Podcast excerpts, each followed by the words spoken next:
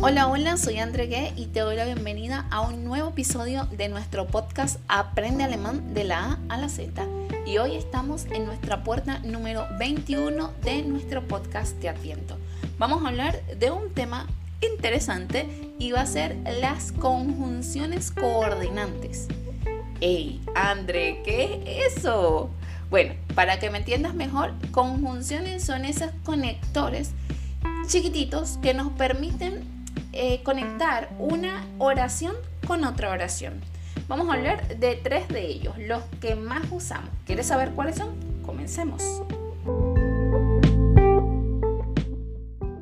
Conjunciones coordinantes. Sí, tal cual como lo digo. Y es que cuando me da mucha risa, ¿no? Porque cuando uno escucha ese nombre tan largo, ya tu cabeza como que se va bloqueando de una y dice, Dios mío, ¿qué es esto? Pero no, es muy fácil. Vamos a ver, te lo voy a poner primero en español y luego lo vamos a ver en alemán y vamos a ver un par de ejemplos. Vamos a hablar de tres conjunciones coordinantes. Tenemos en primer lugar la conjunción y, luego tenemos la conjunción o y la conjunción pero, que son eh, conjunciones que nosotros usamos muchísimo. Lo bueno de estas conjunciones coordinantes es que no necesitamos poner comas, ni nada de eso, ni el verbo en otra posición, no, nada de eso. Lo mejor es que estas tres conjunciones coordinantes nos permiten eh, unir una oración simple con otra oración simple. O una oración simple y luego agregar otro sustantivo más u otro complemento. Vamos a ver. Y en alemán lo podemos traducir como und, U-N-D, und. Entonces podemos decir algo así como yo como pizza y Coca-Cola. Y ahí usamos ich esse pizza und cola. Y ahí tenemos nuestro primer conector, nuestra primera conjunción. En segundo lugar tenemos oda, que es en español o, oda, o. Y nosotros podemos decir, em, ¿comes pizza o Coca-Cola? Aquí estoy improvisando los ejemplos, pero vamos a hacerlo como una pregunta.